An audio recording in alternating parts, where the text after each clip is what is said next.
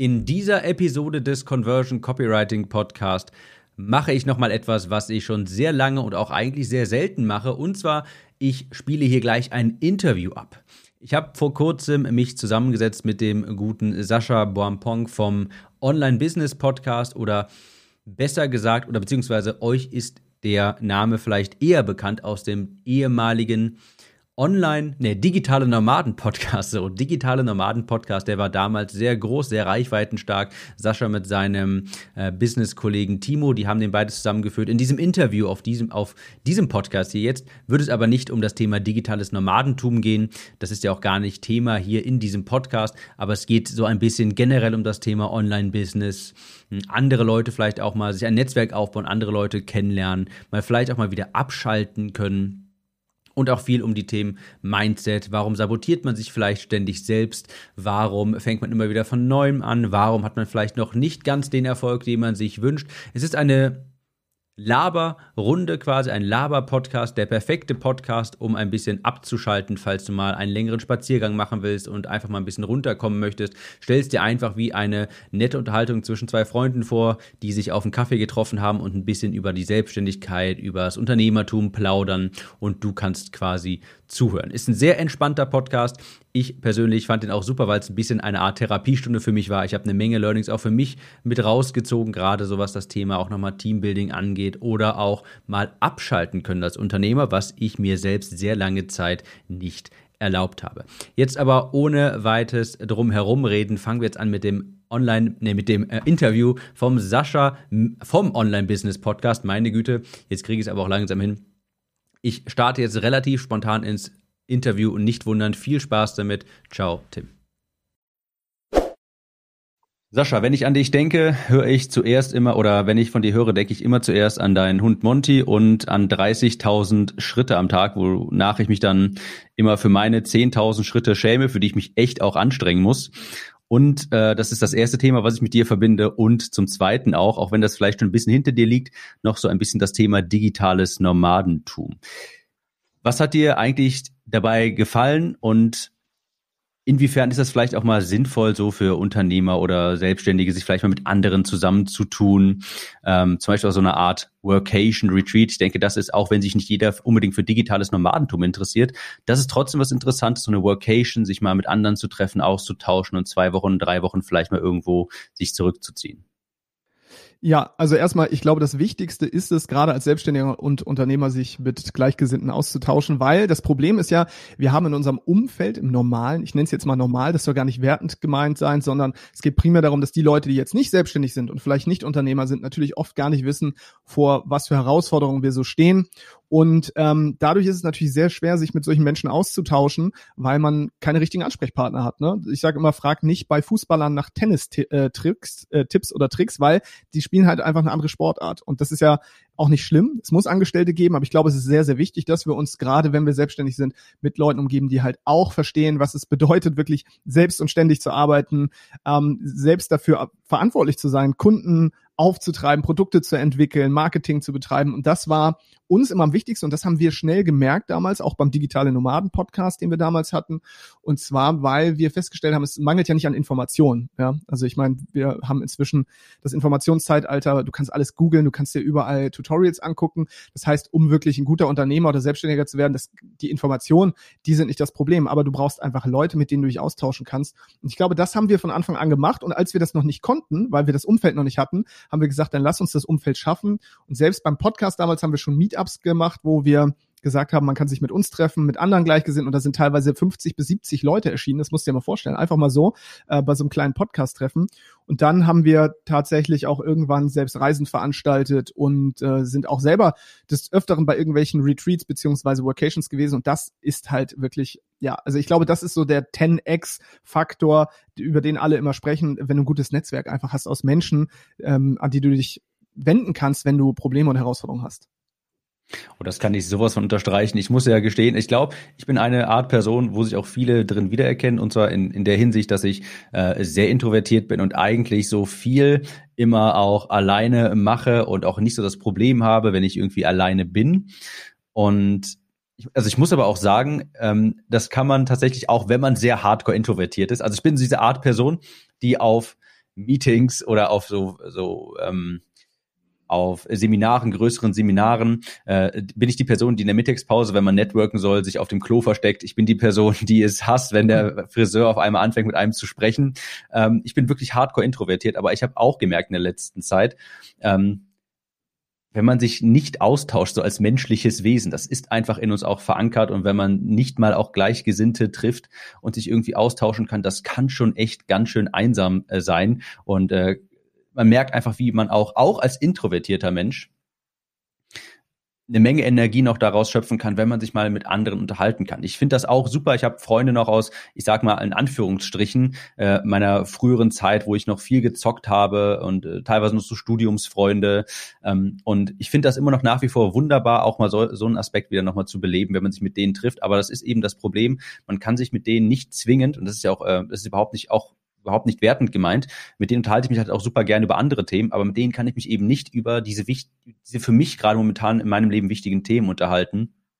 Eben auch das äh, selbstständig, das Selbstständigsein, das Arbeiten äh, beziehungsweise Unternehmertum und dergleichen. Und ähm, also ich freue mich auch mal drauf, wenn ich, hoffentlich ist das ja bald mal wieder möglich, ähm, sich vielleicht mal mit anderen bei einer Workation oder sowas auszutauschen, weil ich glaube, das ist wirklich sehr wichtig. Und vor allem, weil ich auch Hardcore-Defizite hatte im Bereich Networking, ähm, mal ein Netzwerk zu schaffen, denn ich glaube auch, es ist wirklich, wirklich was Wichtiges und was Feines, wenn man ein schönes Network hat, wenn man einfach mal Leute hat, wo man weiß, hey, ich kann diese Leute mal fragen, wenn ich irgendein Problem habe. Die haben das vielleicht schon mal gemacht.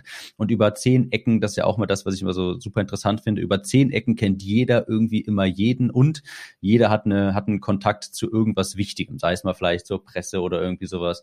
Also ähm, ich freue mich, ho hoffentlich kann ich das auch mal demnächst machen, wenn das wieder möglich ist, so eine Workation oder sowas.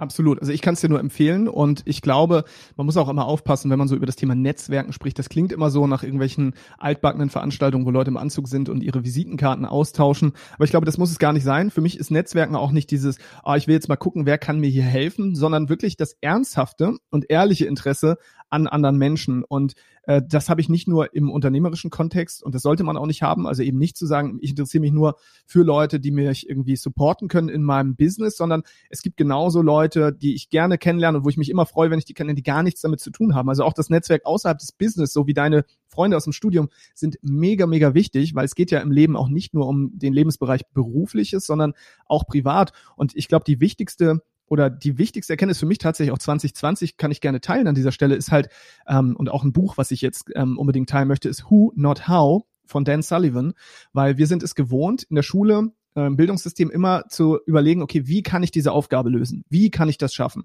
Und das bedeutet ja, wir müssen selber individuell Probleme lösen, anstatt zu fragen, wer wer kann das Problem für mich lösen? Wer kann mir helfen, das Problem zu lösen? Und das hilft halt vor allem dabei, gerade im unternehmerischen Kontext auch exponentiell zu wachsen statt linear, weil wenn ich immer alles selber mache, ja, und denke, ich müsste hier jedes Problem lösen, dann kann ich ja nur so viel wachsen, wie ich Zeit zur Verfügung habe. Und das ist nicht unendlich viel. Aber es gibt Leute, die finden es zum Beispiel geil, eine Steuererklärung zu machen. Es gibt Leute, die finden es geil, Kundensupport zu machen. Und denen kann ich einen guten Arbeitsplatz schaffen zum Beispiel. Und ähm, das kann ich tun, indem ich sie anstelle bei mir und sie helfen mir dafür, mir ein Problem abzunehmen, was mich von meinem Kernarbeitsgeschäft äh, eigentlich abhält. Und das wäre zum Beispiel, dass ich mir überlegen muss, okay, ich muss ja als Unternehmer immer so ein bisschen überlegen, wohin geht das jetzt? In welche Richtung soll mein Business gehen? Und das funktioniert eben nicht, wenn ich überall der Experte sein will. Und deswegen ist ein Netzwerk mega wichtig. Und dieses Netzwerk das baue ich aber nicht mit einer Intention auf, dass ich sage, ich will jetzt unbedingt mal Netzwerken gehen. Auch ich gehe auch nicht auf eine Vacation, um zu netzwerken, sondern für mich ist es tatsächlich auch so, ich, ich möchte auch Freunde dort kennenlernen. Und ich habe Freunde überall auf der Welt inzwischen dadurch. Ähm, es ist wirklich verrückt, vor allem, weil diese ganze Online-Welt ist sehr, sehr klein. Ich selbst auf Bali, wo ich um 23 Uhr abends in einem Supermarkt war, in einem kleinen Ort, habe ich jemanden getroffen, den ich kannte. So krass ist es dann irgendwann geworden, weil halt auch Leute, die im Online-Business-Bereich tätig sind, gerade hier, wie gesagt, im deutschsprachigen Raum, sind gar nicht so viel, wie man immer denkt, auch wenn der Algorithmus von Facebook und Instagram uns das immer vorspielt.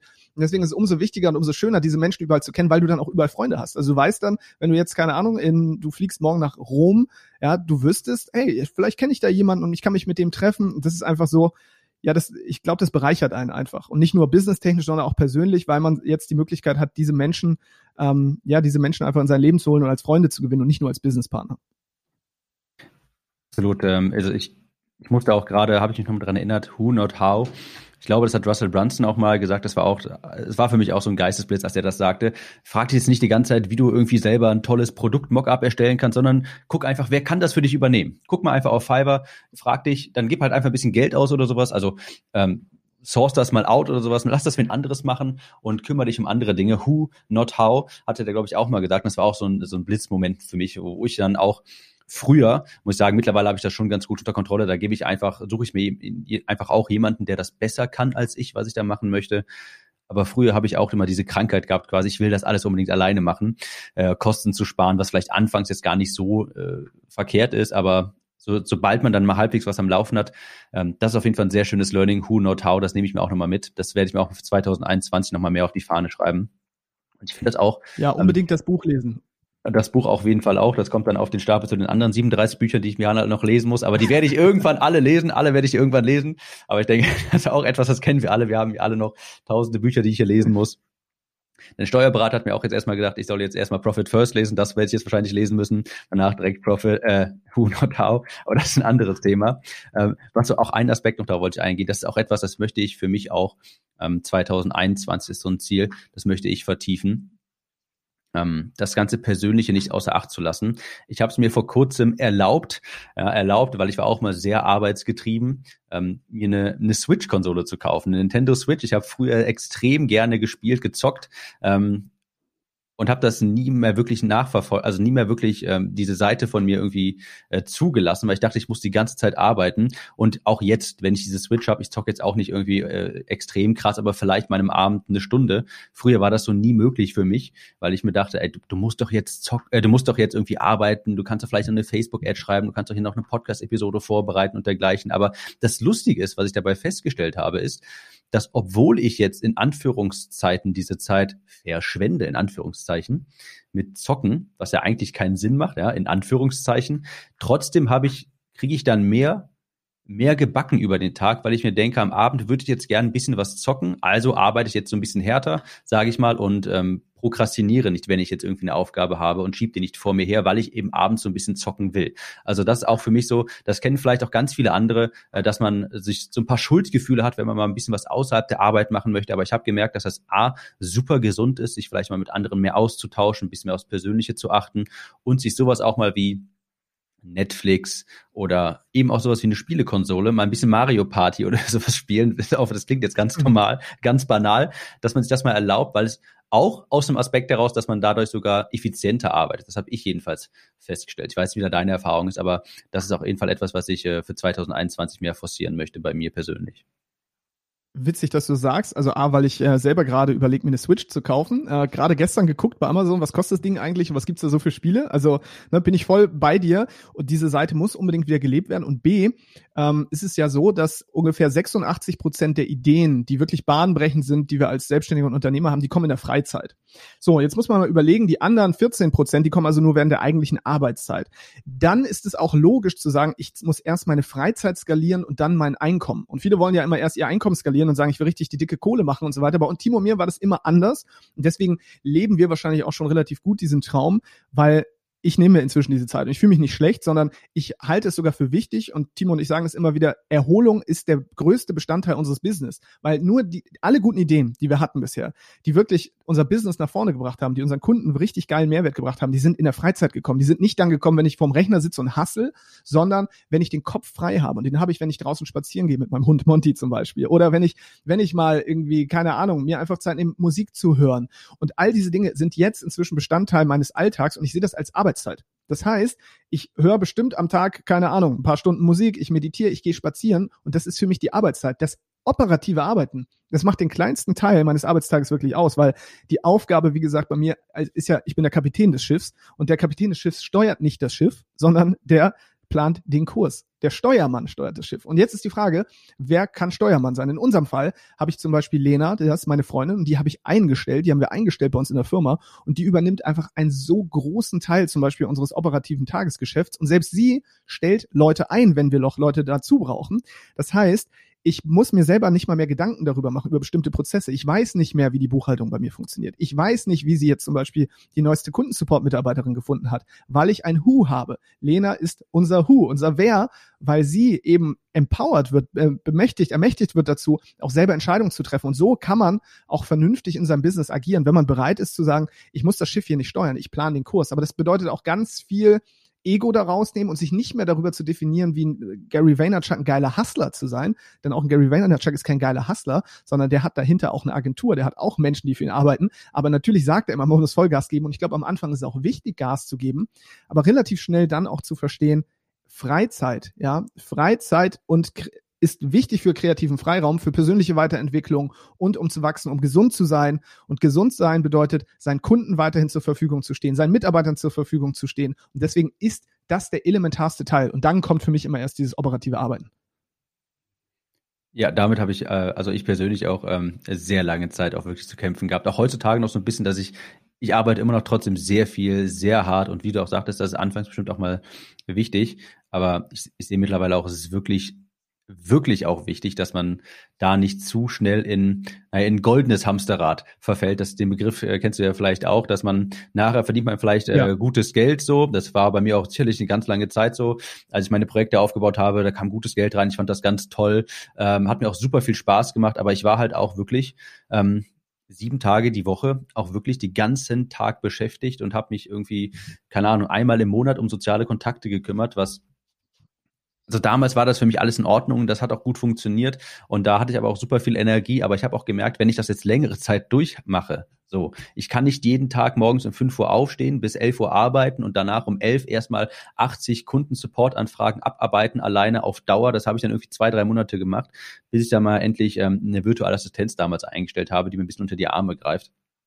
Und bemerke das jetzt auch aus der Retro-Perspektive, dass das ähm, das wäre, glaube ich, echt nicht mehr lange durch äh, gut gegangen. Da muss man echt auch ein bisschen aufpassen. Dar darüber wird auch, glaube ich, ein bisschen zu wenig gesprochen. Ich bin auch ein Verfechter von viel Arbeiten und hart arbeiten, gerade zu Beginn, aber das darf man echt nicht zu lange machen. Und selbst so ein hardcore introvertierter Mensch wie ich oder auch ganz viele andere Menschen, also ganz viele Unternehmer sind ja auch äh, sehr introvertiert, äh, wo man vielleicht glaubt, ich brauche das nicht so sehr oder also ich bin nicht so auf soziale Kontakte angewiesen. Äh, da sind wir alle trotzdem noch Mensch und äh, das ist doch wirklich doch noch sehr wichtig. Und auch, dass man sich Arbeit abnehmen lässt. Ähm, ich fühle mich hier gerade so ein bisschen wie in einer, in einer, Therapiestunde für mich selbst, denn ich erkenne so vieles von dem, was du sagst, in mir selbst wieder. Äh, so einen typischen Glaubenssatz war auch von mir ganz früher, äh, das kann ja niemand anders. Ja, das geht doch gar nicht. Ich kann den doch nicht irgendwie an meine Kunden lassen. Nachher sagt er mal was Falsches oder sowas. Beantwortet die E-Mail irgendwie falsch.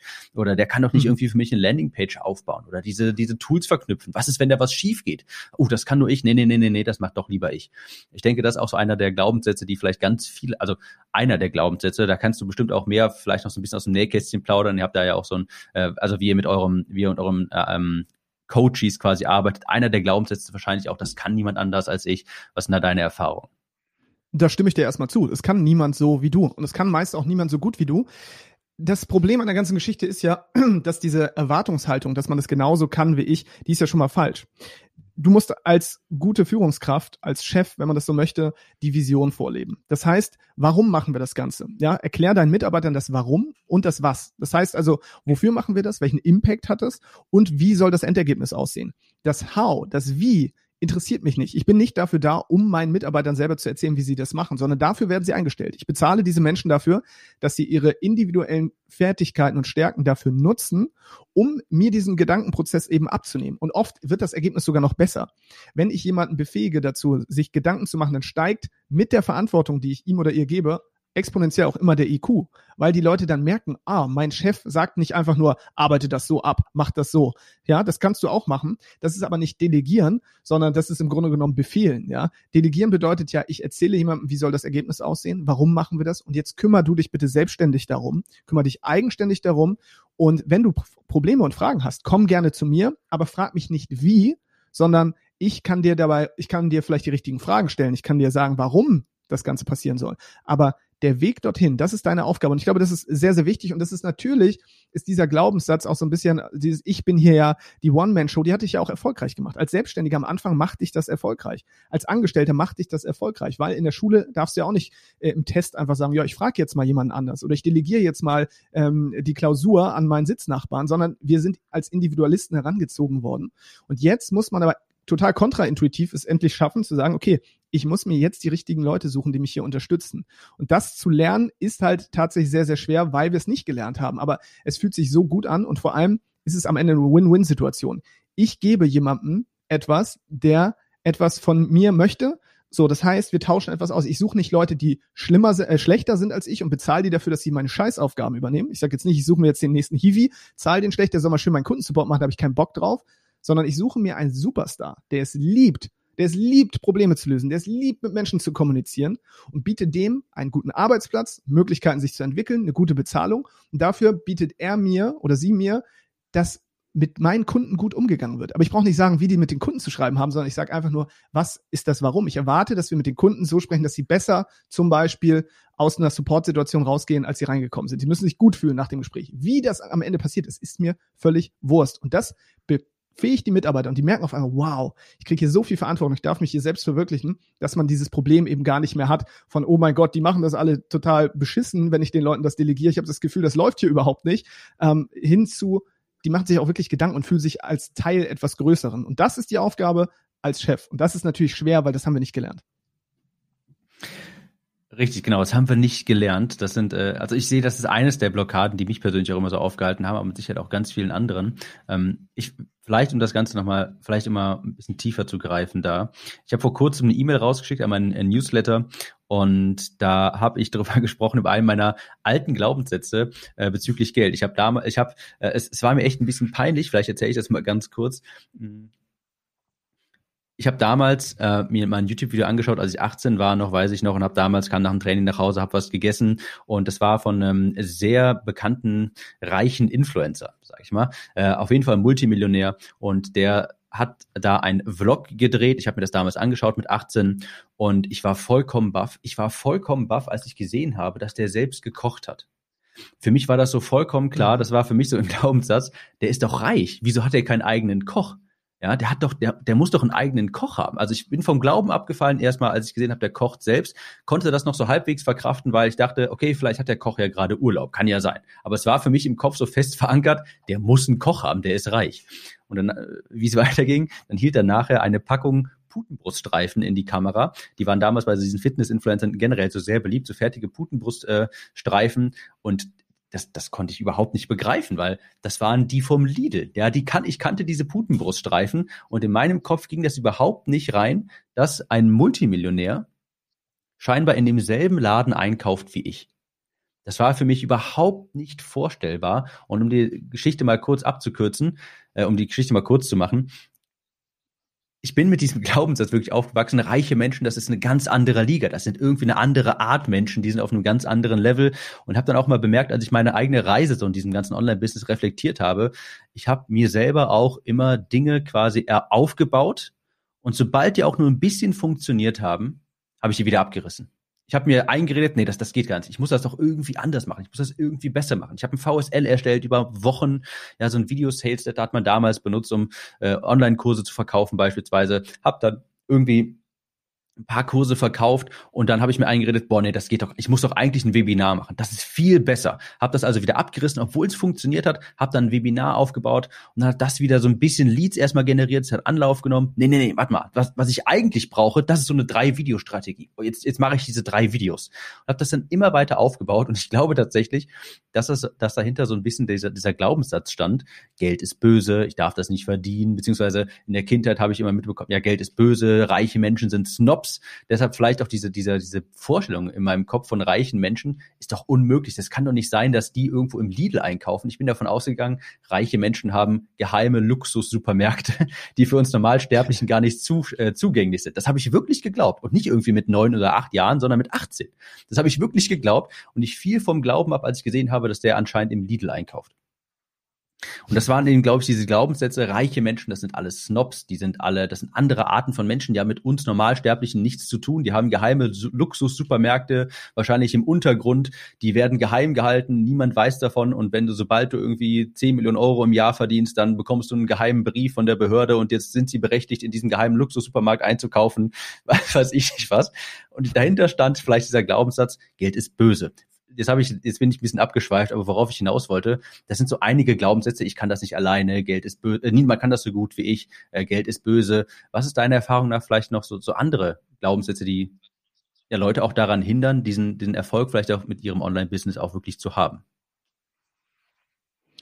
Also erstmal, ich kann das total nachvollziehen, weil es mir ähnlich ging und gerade wenn man aus einer ich sag mal, einfachen Familie kommt und ich komme jetzt aus einer Familie, da ist keiner, den ich kenne, Akademiker, da gab es nie wirklich viel Geld, also wir waren jetzt auch nicht bettelarm, aber äh, ich sag mal so, ich bin normal aufgewachsen und äh, die einzigen Reichen, mit denen man Kontakt hatte, ja, keine Ahnung, das waren dann entweder die Arbeitgeber oder in den äh, in Filmen irgendwie der böse Chef, der sitzt dann am großen Schreibtisch, äh, ist immer der Böse, ne, wie so oft in den Filmen. Und da entstehen natürlich solche Dinge ähm, dass reiche Menschen böse sind, dass die über Leichen gehen, dass die andere abzocken, dass die skrupel- und gewissenlos sind. Und ähm, das ist, glaube ich, so tief drin. Und das, was du da beschrieben hast, ist schon einer der häufigsten Sätze. Wir sagen immer, es ist Angst vorm Erfolg, also einer der, ähm, der häufigsten limitierenden Glaubenssätze, die Angst vor dem Erfolg. In der Medizin und in der Psychologie gibt es etwas, das nennt man den sekundären Krankheitsgewinn. Und da ist immer die Frage, was hat es für Vorteile, dass ich eine gewisse Krankheit habe? Und genau das ist es so ja auch letztendlich mit dem Glaubenssatz, den du da benannt hast. Das ist so, okay, was für einen Vorteil hat es denn, wenn ich nicht reich werde? Wenn ich mich immer wieder sabotiere und immer wieder funktionierende Dinge einreiße, damit der Reichtum gar nicht erst kommt. Ja, ich mache den Video Sales Letter, jetzt läuft das, ah, ich breche das ab, mache ein Webinar. Facebook Ads, ich schalte die, die läuft jetzt, ich schalte die wieder ab, obwohl es ja eigentlich Erfolg bringt, aber es stimmt nicht. Im, Im Coaching macht man dann diesen Ökologie-Check und da fragt man sich auch, was ist die negative Konsequenz des Erfolgs? Und die negative Konsequenz des Erfolgs in dem Fall wäre, scheiße, ich werde vielleicht wirklich reich. Was sagen meine Eltern dazu, wenn ich auf einmal mehr verdiene als die? Was sagen meine Freunde, wenn ich jetzt mir, keine Ahnung, ich kann mir jetzt vielleicht mehr Uhren leisten, ein dickeres Auto oder ähm, muss ich jetzt auch so werden wie dieser eklige reiche Typ in den Filmen und hassen die mich dann alle. Und damit wir das eben nicht erreichen, damit wir eben nicht so werden wie unser Bild, unsere Projektion von Reichtum, ähm, manipulieren wir uns selbst. Ne? Und das auf einer unbewussten Ebene. Also man wacht nicht morgens auf und sagt, wie kann ich mich heute mal manipulieren, erfolglos zu bleiben, sondern es ist genau das. Ne? Also es äußert sich in den Symptomen, dass man funktionierende Dinge immer wieder abbricht, weil man Angst hat, genauso zu werden. Und das ist auf jeden Fall etwas, das sehe ich bei uns, auch bei unseren äh, Coaching-Teilnehmern, Mentoring-Teilnehmern, die wir hatten und äh, auch bei vielen Kunden immer wieder, dass man sich selbst dahingehend manipuliert, weil man Angst hat vor dem eigentlichen Erfolg. Weil was ist denn jetzt wirklich, wenn ich auf einmal zum Beispiel als Frau mehr verdiene als mein Partner, was auch eigentlich im Jahr 2020 nicht mehr, das sollte nichts mehr Ungewöhnliches sein, aber es trotzdem so tief in uns verankert, so nach Motto, der Mann muss immer derjenige sein, der hier die Familie versorgt. Was ist, wenn ich als Frau jetzt auf einmal 10.000 Euro verdiene mit Leichtigkeit, während mein Mann sich abrackert auf dem Bau und mit 1500 netto nach Hause kommt. Also manipuliere ich mich selbst, also sabotiere ich mich selbst und sorge dafür, dass ich mein Ziel gar nicht erreiche. Und das geht sehr vielen Leuten so. Und da lohnt es sich immer mal, sich wieder die Frage zu stellen, welchen Vorteil habe ich davon, erfolglos zu bleiben? Ja, wahrscheinlich äh, genau wie du sagtest. Ähm, ich habe dann, ich muss dann keine, ich habe, ich habe nichts zu befürchten, quasi keine Scholtung von der Außenwelt ähm, und dann hat man eben, ja, dann kann man quasi in seinen, hat man eben vermeidet es, von der Außenwelt quasi abgelehnt zu werden, von seinem gewohnten Umfeld. Aber ich muss dazu auch sagen, es ist eigentlich ja. vollkommen egal. Also Ablehnung erfährt man immer irgendwo, immer irgendwo.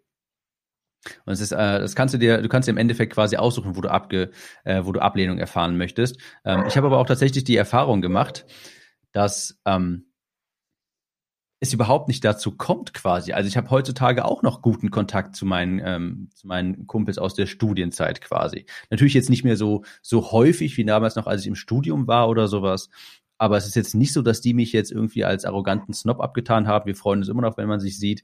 Ähm, und vieles, was man sich da, ist glaube ich auch vieles sind da einfach so Luftschlösser. Ja, so furchterregende Luftschlösser, die erstmal äh, furchterregend aussehen, dass man sich Gedanken macht, oh Gott, dann passiert ja das und das vielleicht. Aber oftmals passiert es auch einfach gar nicht.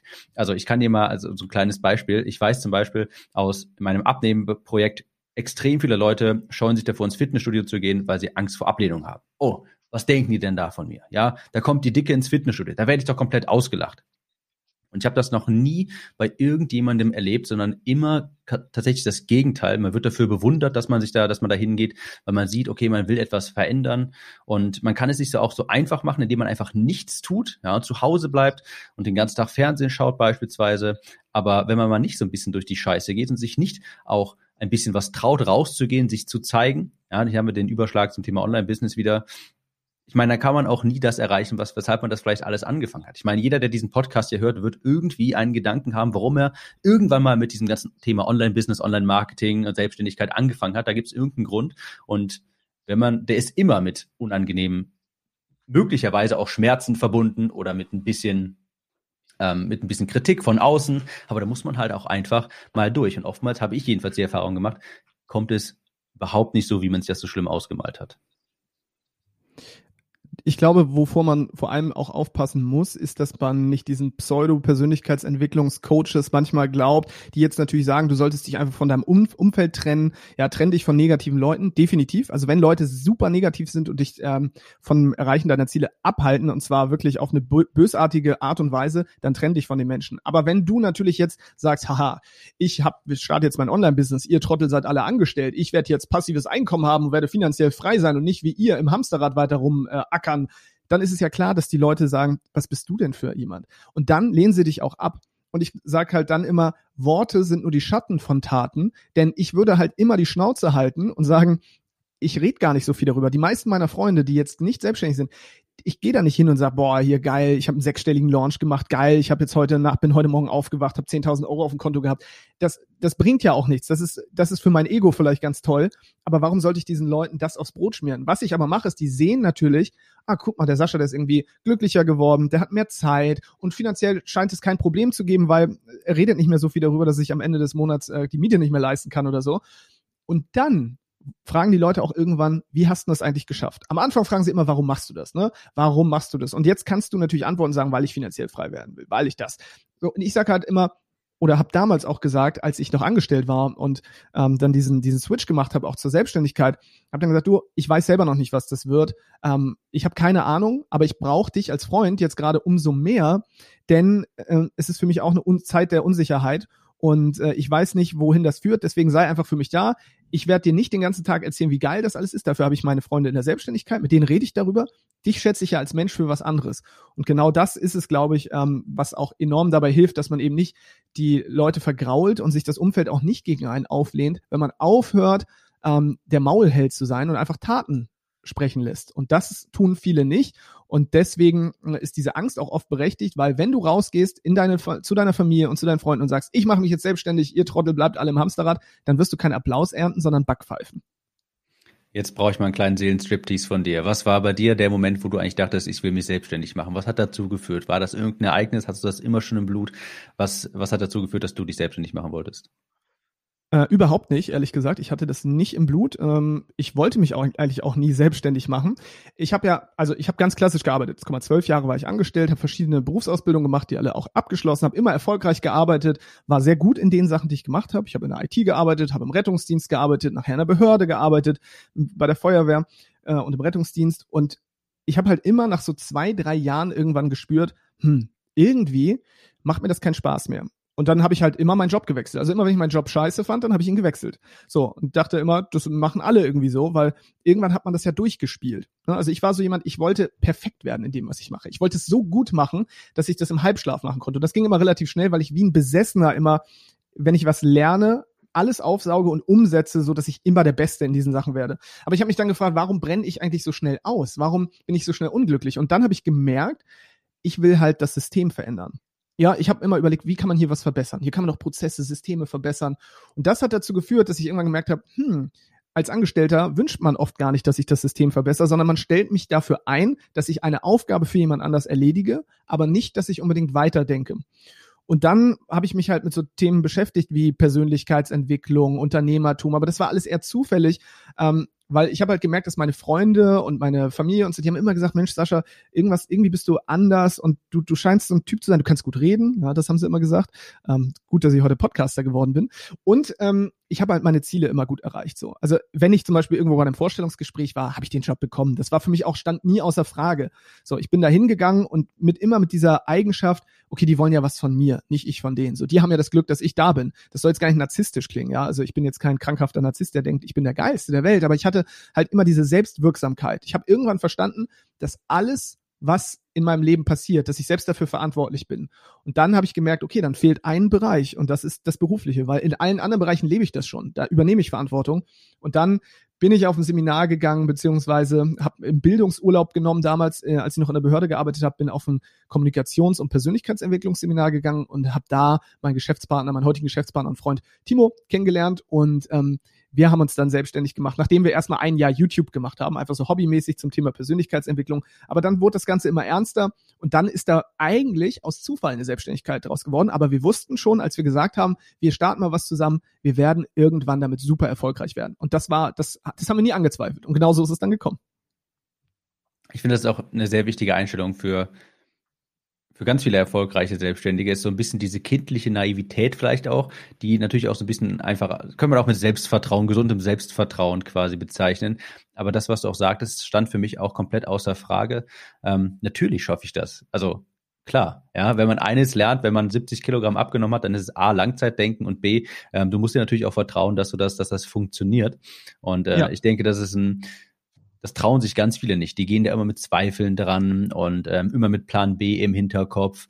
Ähm, aber das war bei mir auch so. Ich bin davon ausgegangen, natürlich funktioniert das. Ja, also wie du auch sagst, es soll gar nicht überheblich klingen, überhaupt nicht arrogant, aber das ist eben diese kindliche Naivität auch. Das war für mich auch so anfangs, ja, ich möchte jetzt mal was im Bereich Copywriting machen. Ich werde einen Kurs launchen, der wird auch gut funktionieren. Natürlich wird das so kommen. Ja, das war für mhm. mich anfangs, so habe ich mir, habe ich mir festgeschrieben. Also ich habe damit auch gearbeitet und habe mir das jeden Tag durchgelesen in, so, in Mantra-Dokumenten und so weiter. Da will ich jetzt gar nicht so sehr in die Tiefe gehen, aber habe auch viel Mindset-Arbeit gemacht und ich sehe das auch ganz, also wenn das, wenn man es das häufig auch so vornimmt und auch, davon auch wirklich überzeugt ist, dann kommt das häufig auch, auch wenn das jetzt so ein bisschen woo-woo klingt, so ein bisschen, äh, ja, ja. So ein bisschen abgespaced. Aber ich bin auch eigentlich eine sehr rationale, logische Person und habe da auch lange Zeit nicht so dran geglaubt, aber manchmal habe ich auch gemerkt, okay, du musst das nicht unbedingt verstehen, wenn es funktioniert. Vielleicht liegt es daran, dass du dir das jeden Tag die Ziele durchliest, vielleicht auch nicht, aber Fakt ist nun mal, es ist jetzt passiert und Vielleicht hat es daran gelegen, also mache ich es auch erstmal weiter. Das sehe ich bei ganz vielen, die haben immer so ein bisschen Plan B und zweifeln auch.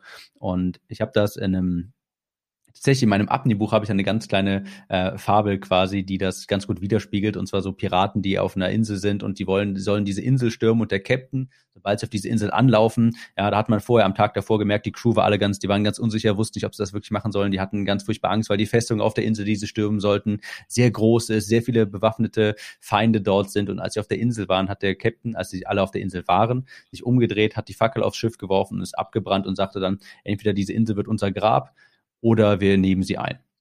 Ja. Und ein bisschen muss man das auch die Selbstständigkeit so äh, ansehen. Ich finde das, äh, diese, diese Alles- oder Nichts-Einstellung ähm, und nicht immer einen Plan B zu haben, finde ich tatsächlich auch, auch wenn ich jetzt hier von den sicherheitsgetriebenen Leuten ja eine auf den Deckel bekomme, quasi mental, finde ich schon wichtig, so ein bisschen diese kindliche Naivität auch zu haben. Natürlich mache ich das, ich schaffe das jetzt. Ja ich finde, das ist gar keine kindliche Naivität, ehrlich gesagt. Ich finde, das ist eigentlich, und da wären wir wieder beim Thema Selbstwirksamkeit, also zu wissen, dass das, was ich mache, auch Wirkung hat.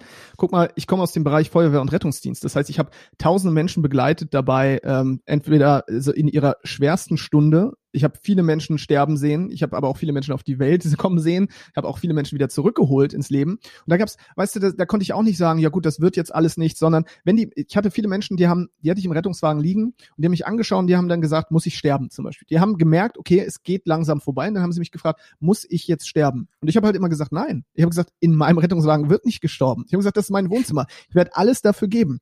Ist das wahr? Nein, natürlich, es kann passieren. Es sind auch Leute verstorben. Aber auch den Menschen dieses Gefühl zu geben, weil ich gemerkt habe, dass ihnen das auch diese Sicherheit gibt. Wow, okay, der ist davon überzeugt. Und ich war auch wirklich davon überzeugt. Stell dir mal vor, ich fahre irgendwo hin zu einer Wiederbelebung mit der Überzeugung, ich schaff's doch eh nicht, den kriegen wir eh nicht wieder zurück. Was ist denn das? So kann es nicht funktionieren. Hat es deswegen dazu geführt, dass alle Menschen überlebt haben? Nein. Aber ich hatte halt diese Selbstwirksamkeit, weil ich wusste, okay, wenn ich hier bin, dann gebe ich alles. Und ich habe keinen Plan B. Was soll der Plan B sein? Erstmal in der Medizin ist es auch so, da guckt man, was für Symptome gibt es hier was hat der Mensch, dann handelt man Und dann guckt man und iteriert quasi und schaut immer wieder, okay, die Maßnahmen, die ich jetzt gerade aktuell durchführe, bringen die mich zum Ziel? Wenn ja, weitermachen. Wenn nein, Kurs korrigieren. Und so ist in der Selbstständigkeit letztendlich auch.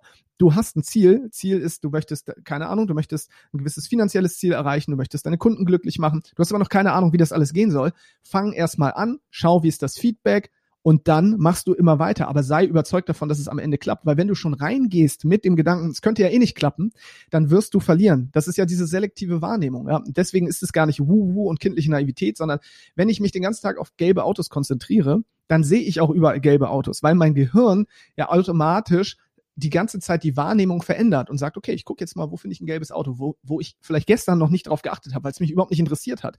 Das heißt, ne, da wären wir wieder bei diesem, das klingt auch wieder mega spirituell, aber es ist Energy goes oder flows where your focus goes. So, worauf setze ich den Fokus? Setze ich den aufs Gewinnen oder aufs Verlieren? So. Und wenn du den aufs Gewinn setzt, dann gewinnst du auch, weil es für dich gar keine Alternative zum Gewinn gibt. Trotzdem wirst du Herausforderungen haben, ja, absolut, aber das gehört ja auch dazu. Aber du wächst halt daran. Und ich weiß nicht, wie es dir geht, Tim, das kannst du mir ja mal sagen an der Stelle in meiner Welt ist quasi Scheitern gar nicht richtig möglich. Also es gibt dieses, dieses klassische Scheitern von, oh, ich sag, okay, ich kapituliere, ich mache hier nicht weiter. Das ist nicht mehr existent. Ist das bei dir auch so?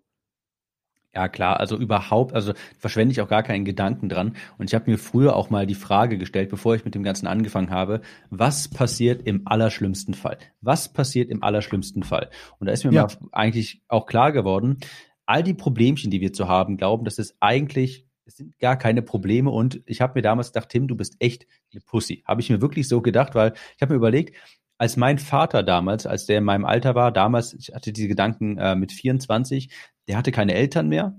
Ja, die sind frühzeitig gestorben. Der hat zu dem Zeitpunkt ein Haus gebaut mit seinen eigenen Händen. Und ich mhm. sitze hier im Warmen vor meinem Laptop, mir steht die Welt offen, ich kann mit meinem Laptop alles erreichen, was ich nur will. Und ich mache mir Gedanken darüber, weil ich gerade heute mal irgendwie sieben Euro auf Facebook, bei Facebook-Ads verbrannt habe. Und dachte ich mir, was soll mir hier eigentlich wirklich passieren? Sind meine Probleme eigentlich mal gemessen an den Problemen, die die Leute vor 20, äh, vor 50 Jahren vielleicht hatten? Sind die wirklich, äh, sind das wirklich schlimme Probleme? Sind das wirklich schlimme Probleme. Und nehmen wir an, niemand will haben, was ich anbiete. Und alles geht äh, in die Hose. Okay, im allerschlimmsten Fall, ich habe eine Fitnesstrainer A-Lizenz, nehme ich die, arbeite im Fitnessstudio und äh, verdiene halt durchschnittliches Gehalt, sage ich mal. Im allerschlimmsten Fall. Und selbst wenn das nicht funktionieren würde, wir sind hier in Deutschland, da muss niemand auf der Straße leben. Also das, das habe ich mir damals auch mal so vor Augen geführt und dachte mir, okay, es passiert eigentlich, es passiert doch eigentlich nichts. Es kann doch im schlimmsten Fall nichts passieren. Aber wenn es dann doch funktioniert, was dann? Wenn es dann doch funktioniert, was dann? Das habe ich mir damals mal so vor Augen geführt und mittlerweile ist es genauso, wie du auch sagtest. Ich gehe einfach davon aus, es wird funktionieren, natürlich. Und ich arbeite dann aber auch entsprechend daran. Also das muss man natürlich auch dazu sagen. Es reicht natürlich nicht, das einfach zu glauben, sondern ich tue ja dann natürlich auch die Dinge, die dafür notwendig sind. Ähm, ich sage immer meinen Abnehmen-Mentees ähm, quasi, du kannst dich jetzt nicht schlank denken. Ja, aber du musst schon davon überzeugt sein, dass du zum schlank, dass du schlank sein kannst, ähm, weil ganz viele denken auch irgendwie, ich bin zuckersüchtig, ich bin zum Dicksein geboren. Und dann musst du erstmal davon überzeugt sein, aber dann musst du auch die Dinge tun, um dieser Überzeugung gerecht zu werden. Ja, ins Fitnessstudio gehen, tatsächlich irgendwie 10.000 Schritte am Tag zu machen, tatsächlich auch mal vorzukochen und sich daran zu halten. Und dann diese Kombination ist es natürlich. Aber zuerst kommt der Glaube daran, dass es wirklich auch funktionieren kann und muss, und dann auch die Aktion natürlich, um diesen Glauben zu bestätigen. Aber mittlerweile ist es auch so, wenn man das mal eine Zeit lang gemacht hat, klar, natürlich gehe ich davon aus, dass es funktioniert. Ich meine, was macht das auch für einen Sinn, das nicht zu tun? Und mit kindlicher Naivität meinte ich, ähm, das, das klingt vielleicht ein bisschen negativ, aber was ich damit eigentlich nur meinte, ist, wie so ein Kind einfach mal so das Was wäre wenn Szenario im Kopf auszublenden. Mhm. Denn das ist auch, glaube ich, das, was die meisten so davon abhält. Ständig dieses Was wäre wenn? Ja, was passiert denn wenn? Und dann schiebt man das auf und versucht es gar nicht erst. Ähm, das war zum Beispiel, als ich damals meinen Podcast starten wollte, habe ich auch ganz viele Was wäre wenn Szenarios durchgespielt. Was ist denn, wenn das hören meine Bekannten? Und dann muss ich mir anhören, wie sie sich darüber lustig machen. Und was ist denn, falls meine Tonqualität ganz furchtbar ist? Und was ist denn, wenn die Leute negative Kommentare schreiben? Und das meine ich mit kindlicher Naivität, einfach mal zu sagen, ja, ich mache jetzt mal einen Podcast. So, ohne darüber nachzudenken, was passiert, sondern einfach mal wie so ein Kind quasi nicht die negativ, nicht daran, das, das zu überanalysieren, sondern einfach mal, ja, ich mache das jetzt. Mal gucken, was dabei entsteht. So, mittlerweile kommt dazu noch natürlich so, ja, ich mache das jetzt und ich weiß, dass es funktioniert, aber das meine ich so im Endeffekt mit kindlicher Naivität, einfach mal das Ganze, was wäre, wenn im Kopf auszuschalten. 100 Prozent, 100 Prozent. Also Probleme dann zu lösen, wenn sie eigentlich auftauchen und nicht vorher welche zu konstruieren, um halt wieder zu sagen, ich fange gar nicht erst an. Genau das ist ja das Problem. Ne? Das ist dann auch wieder die Angst vorm Erfolg, vielleicht auch die Angst vorm Misserfolg, ganz klar, die gibt es auch. Aber die Angst vorm Erfolg ist sogar oft größer. Aber du hast recht, diese kindliche Naivität im Sinne von, ich mache mir nicht immer Gedanken über diese ganzen Worst-Case-Szenarien. Vor allem, warum denken wir eigentlich immer nur in Worst-Case-Szenarien? Warum nicht eigentlich immer in Best-Case-Szenarien? Das abzutrainieren und das wieder zu bekommen, das ist, glaube ich, die elementarste Fähigkeit. Und was du jetzt aber auch, äh, du hast ja gesagt an der Stelle, ne, also nicht zu überlegen, was wäre wenn, sondern auch tief mal zu glauben, dass es funktioniert. Und da reicht es nicht, das rational zu greifen und zu sagen, ja, ja, das wird schon klappen, sondern das spürt man auch. Ich meine, wenn man dich jetzt sprechen hört, man spürt das ja auch einfach. Du glaubst es wirklich, dass es funktioniert. Du sagst es nicht, du redest es dir nicht ein, sondern du fühlst das. Und das, glaube ich, muss, muss bei jedem passieren, dass es ein echtes Gefühl wird und nicht nur so, ja gut, ich habe gelesen, man muss jetzt einfach sagen, ich glaube mal dran und dann passt das schon. Nein, nein, du musst das wirklich tief im Innersten glauben. Und das ist, glaube ich, der schwierig, schwierigere Prozess und das funktioniert oft erst dann, wenn es auch ein paar Mal gut gegangen ist weil du musst diese Erfahrung natürlich auch mal gemacht haben, dass es geklappt hat. Wenn du immer nur, ich sag mal, wenn du immer nur gegen die Wand gefahren bist und dann nicht weitergekommen bist, ja klar, glaubst du ja nicht dran. Aber sobald du mal gemerkt hast, du kannst richtig geile Sachen erreichen, dann denkst du irgendwann, wow, was ist, wenn ich das auch noch erreichen kann und das noch und das noch. Und dann irgendwann gibt's in deinem Gehirn gar nicht mehr diesen Speicherplatz oder dieses Programm von, ich kann Dinge nicht mehr erreichen, sondern du fühlst dich dann wirklich so, dass alles, was du dir vornimmst, auch erreicht werden kann. Das dauert mit Sicherheit eine Weile, bis man das so erreicht hat, sage ich mal. Aber das ist genauso, wenn du mal so Erfolgserlebnisse hast, darauf aufzubauen. Äh, ich kann mich noch dran erinnern, hm, die erste zum Beispiel, die erste Bestellbestätigung von Digistore, die ich bekommen habe. Ja, mir ist die Kinnlade runtergefallen. Mir ist die Kinnlade komplett runtergefallen, dass jemand da für sieben Euro mein E-Book gekauft hat. Ich konnte es überhaupt nicht fassen, aber danach, da war ich so, da habe ich Blut gerochen, da habe ich Blut geleckt und wollte unbedingt immer weitermachen. Und davor war ich auch in diesen ganzen äh, Glaubenssätzen gefangen, ähm, och, und das wird doch nichts. Und weil es in Deutschland ja auch so normal ist, oh, Selbstständigkeit, oh, oh, oh, das wäre oh. ganz gefährlich. Oh, bist du dir da sicher und nicht lieber einen sicheren Job? Und oh, wofür hast du denn jetzt studiert? Oh, oh mach das doch bloß nicht. Und Krankenversicherung und Steuern. Mensch, Tim, überleg dir das doch mal gut. Und das färbt auch so ein bisschen natürlich auf einen ab. Das ist anfangs natürlich schwierig, das alles irgendwie so komplett zu ignorieren, aber auch ein, ein, ein Grund zu haben, weshalb man das unbedingt machen möchte und sich die, ähm, ich sag mal, die, die Zukunft, die, diese so wunderbare Zukunft auch ein Stück weit damit infiziert zu werden. Ja, dieses Traumleben, das man haben will, ähm, ist auch so ganz wichtig, mal einen richtigen Grund zu haben, weshalb man das machen möchte, was, warum das man überhaupt machen, äh, warum man das machen möchte. Ich wollte zum Beispiel niemals aufwachen äh, und irgendwann als Lehrer, weil ich habe damals Lehramt studiert und mit 40 oder 45 sagen wollen, eines Tages aufwachen und denken, scheiße, ich ähm, hätte das doch mal damals anders machen sollen. Scheiße, ich bin doch einen Kompromiss eingegangen in meinem Leben und das wollte ich doch eigentlich niemals machen und dieses Szenario wollte ich unbedingt vermeiden. Hab dann aber auch wirklich dran geglaubt, dass es auch gut funktionieren kann und auch funktionieren muss. Ich glaube, ja, ich wiederhole mich, aber das ist, glaube ich, das, was, das, was die meisten wirklich auch davon abhält, äh, einfach auch mal dran zu bleiben. 100 Prozent.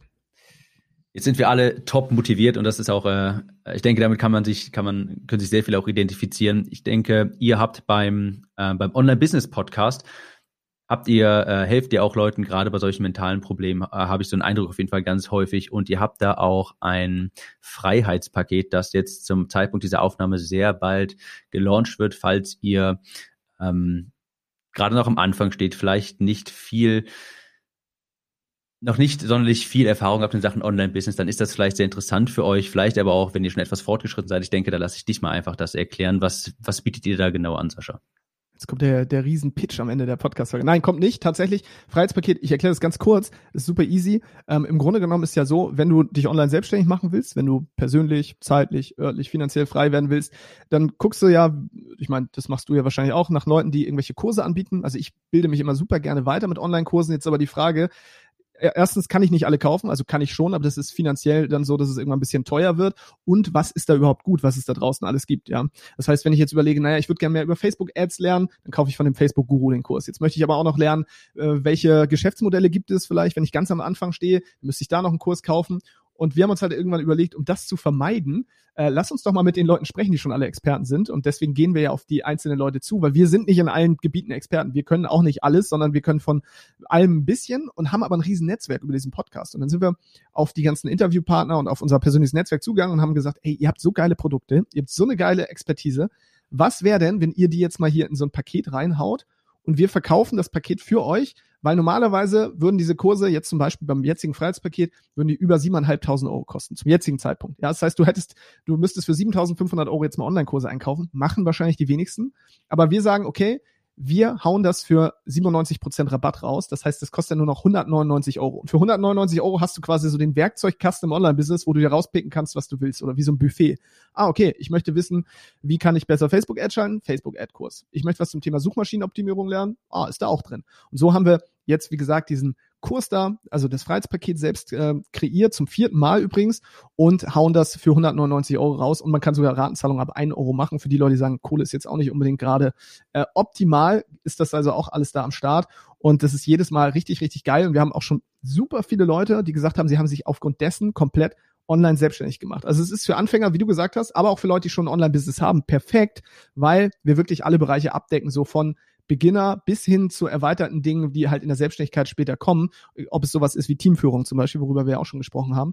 Genau, das, da wir das aber ja nicht ewig machen können, jetzt sagen ja nicht alle Leute, die ihren Kurs reingeben, ja, verkauft den gerne immer mal günstig hier für 199 Euro, ist das auch nur vom 12. bis zum 20. Dezember 2020. Also wenn du den Podcast 2021 hast, ist zu spät, gibt's wirklich dann nicht mehr, äh, weil wir können ja nicht immer die Kurse für den äh, Preis raushauen. Und du bist ja auch am, am Start, das finde ich übrigens mega geil, mit einem Landingpage-Kurs, ähm, wo du äh, ja gleich vielleicht auch nochmal kurz was dazu sagen kannst, was man da eigentlich äh, lernt. Aber genau, das war so das Freiheitspaket in der Nutshell. Also es gibt so vier Wins. Du als Kunde kriegst richtig viele geile Kurse und E-Books zum günstigen Preis. Die Experten, die die Kurse reinpacken, wenn du dich jetzt fragst, ja, warum sollten die das tun? Die kriegen Reichweite, die kriegen Aufmerksamkeit und natürlich auch Provision, wenn sie das über ihren Affiliate-Link verkaufen. Also ne, das machen wir ja nicht einfach nur, weil wir Samariter sind, sondern da wird natürlich auch Geld verdient und das will ich an der Stelle nicht verschweigen. Leute kriegen, wenn sie nur Affiliates sind und sagen, ich will kein Produkt reingeben, kriegen sie natürlich auch eine Provision und wir spenden immer zehn Prozent ähm, nach Uganda an einen Verein, der heißt 22 Stars. Ähm, und da, die unterstützen Kids, äh, junge, junge Kinder, äh, Kinder und junge Erwachsene, äh, vor allem beim Thema Nahrung, was jetzt gerade natürlich auch in der Corona-Zeit mega schwierig ist. Und wir konnten im letzten Freiheitspaket schon 30.000 Mahlzeiten spenden, was natürlich mega krass ist. muss man sich einfach mal vorstellen. Die leben da in Slums. Da sind Kinder, die mit zwei, drei Jahren im Steinbruch arbeiten die dann zum Beispiel dadurch, dass sie da die Steine kloppen müssen, ähm, Augenverletzungen haben und ähnliches. Das heißt, medizinische Versorgung wird auch darüber mit abgedeckt. Genau, so dass man halt da auch was, was Gutes tun kann. Und ähm, ja, das war so eigentlich das Freiheitspaket in der Nutshell einmal erklärt. Ja, und äh, würden uns natürlich freuen. Wenn das für dich interessant ist, irgendwie, dann äh, können wir ja gerne einen Link irgendwie reinpacken oder ich kann den Link auch gerne gleich nochmal nennen. Ja wollte gerade sagen, zu mindestens zehn Prozent seid ihr da ja schon Samariter. Das war nämlich auch etwas, was mich, äh, was ich, was ich super fand, wo ich gesagt habe, dass, äh, das unterstütze ich dann gerne. Dass zehn Prozent nach Uganda gespendet werden, Mahlzeiten können da, äh, können dann die Kids ausgeliefert werden, finde ich natürlich auch hervorragend. Und wie du sagtest, äh, ich habe da auch einen Kurs reingepackt zum Thema Landing Pages. Ist so ein kleiner Crashkurs in, in Sachen Copywriting auch, wie man eine Landingpage äh, erstellt und ähm, ja, so eine Art ganz kleiner Crashkurs in Sachen Copywriting. Ähm, die URL dafür kannst du gerne mal, also kommuniziere hier gerne. Ja, gerne. Also es ist re relativ easy, ist einfach freiheitspaket.de, freiheitspaket.de. Wenn du vor dem 12. Dezember raufgehst, kann es sein, dass die Landingpage noch nicht steht. Da haben wir aber einen Online-Kongress, der findet am 12. immer am Launchtag selbst, sind wir sechs Stunden live, finden ein Online-Kongress statt. Das heißt, da kannst du dich dann dafür eintragen, dann bekommst du Bescheid, wenn es soweit ist. A, wenn das Freiheitspaket rauskommt und natürlich auch, wenn der Kongress ist. Und das heißt, sechs Stunden feiern wir da immer Party. Letztes Mal waren 1500 Leute dabei. Tim, du bist auch dabei, oder? Ich, ja, ich, ich bin auch doch, dabei. Auf jeden Fall, ja, ich bin auch dabei. Ich habe dich doch genötigt, oder nicht? Ja, ich habe ich hab, ich hab mit Knarre am Kopf, äh, hast mir gesagt, ich muss dabei sein und ich bin auch dabei. Nein, Quatsch, also ich bin natürlich auch sehr gerne dabei, freue mich auch drauf. Äh, wird, das wird auf jeden Fall cool. Ja, wie gesagt, 1500 Leute live, das ist schon äh, eine Hausnummer, wenn man sich vorstellt, wenn die jetzt so vor einem stehen würden. Äh, ja, ich finde das immer total aufregend. Und seit sechs Stunden danach bin, ist man auch immer mega platt. Aber das Coole ist halt, ähm, du kannst halt auch all deine Fragen stellen. Das heißt, wenn du, lieber Hörer oder liebe Hörerin Tim, schon immer mal irgendwas Spezielles live fragen wolltest, hast du da dann die Möglichkeit im Chat. Ähm, keine Ahnung, vielleicht sowas wie, was ist sein Lieblings-Ben Jerry's Eis? Aber ich weiß die Antwort, glaube ich sogar. was ist die Antwort? Ist es Netflix und Chill? Ja, allerdings, sehr wohl wahr. Siehst du? Treffer. Gut erkannt. Ja. Also, liebe Zuhörer, ihr habt es gehört, auf freiheitspaket.de ein sehr großer Launch, einmal im Jahr. Äh, ab dem 12.12. .12. könnt ihr dann auf freiheitspaket.de dabei sein. Yes. Die, äh, wollte ich sagen, Timo. Sascha, du hast das letzte Wort. Ja. Ich habe das letzte Wort. Oh, da muss man ja immer was Bedeutsames sagen. Also ja. erstmal danke, danke nochmal, Tim. Wie gesagt, dass ich äh, hier zu Gast sein durfte, ist ja nicht selbstverständlich. Und ich muss an der Stelle auch nochmal sagen, dass ich äh, das, was du machst, feierst. Also ich bin nicht in vielen Newslettern eingetragen und ich kaufe im deutschsprachigen Raum auch wirklich nicht viel. Ähm, und als ich auf dich gestoßen bin, durch eine Facebook-Ad, glaube ich, ursprünglich war es mal und deinen ganzen Content, äh, muss ich wirklich sagen, hat das so endlich mein Leben verändert, weil ich immer dachte, ja, es reicht, geile Landing-Pages zu bauen und so weiter und habe mich immer so in die Technik verliebt. Liegt vielleicht auch daran, dass ich ITler war. Äh, und habe mich aber trotzdem gefragt, warum performt das nicht so? Und dann kam ich halt auf dieses Thema Copywriting und dachte ja, ja geil, ich mach's einfach wie die Amis. Richtig krasse Landing-Pages mit großen Versprechen. Hat oft nicht so geklappt. Also ich muss sagen, es hat uns sehr viel Geld gekostet, kein gutes Copywriting zu beherrschen. Äh, und wir haben da auch echt, äh, ich sag mal, hohe Summen äh, verbrannt, einfach weil wir keine Ahnung von gar nichts hatten. Und ähm, ich darf jetzt, ohne, ohne jetzt irgendwie, dass ich dir Honig ums Maul schmieren will oder so, darf auch einfach sagen, dass deine Arbeit mega geil ist, dass dein Content geil ist, dass ich die Conversion Copywriting Academy mega abgefeiert habe, weil die uns natürlich auch nochmal mega nach vorne gebracht hat. Und seitdem haben wir, glaube ich, insgesamt mit Kunden, wir haben wieder, oh, ich glaube, wir haben drei Launches oder so jetzt hinter uns und konnten da also jetzt auch schon die Learnings von der, von deinem Copywriting Fertigkeiten mit einbauen. Und ich würde mal behaupten, ohne hätten wir nicht mal ansatzweise das erreicht. Deswegen äh, nutze ich die Zeit jetzt eigentlich nur mal wirklich, um zu sagen, dass das, was du machst, richtig geil ist. Sag danke und lernt unbedingt Copywriting. Ich meine, ihr seid in diesem Podcast, ihr hört den jetzt gerade, aber es ist wirklich so krass, wenn man das einigermaßen beherrscht. Und ich würde nicht behaupten, dass ich das jetzt richtig gut kann, dass ich jetzt, weil ich auch nicht jeden Tag mich nur ums Copywriting kümmere, aber allein schon diese Frameworks zu haben, sorgt wahrscheinlich innerhalb von kürzester Zeit dafür, dass du schon mal zehnmal bessere Copy schreibst als die meisten. Deswegen, ähm, du musst kein super Genie sein, um guter Copywriter zu sein. Du musst einfach diese Frameworks adaptieren, die Tim ja hier auch überall geil vorstellt. Und ähm, dann ist Copywriting wirklich so eine so eine super Kraft, die einem einfach echt ähm, gerade im Online-Business das Leben rettet. Von daher danke nochmal Tim und äh, genau lernt Copywriting. Das ist doch mal ein schönes Schlusswort. Sehr schön. Vielen Dank, Sascha, dafür auf jeden Fall. Ähm, und ja, Leute, wie gesagt, freiheitspaket.de, da findet ihr alle weiteren Informationen. Ihr findet ihr auch in den Show Notes. Und dann würde ich sagen, Sascha, vielen Dank dir, war ein super Gespräch und wir hören uns nochmal. Und lieber Zuhörer, wir hören uns in der nächsten Episode. Ciao. Ciao, ciao.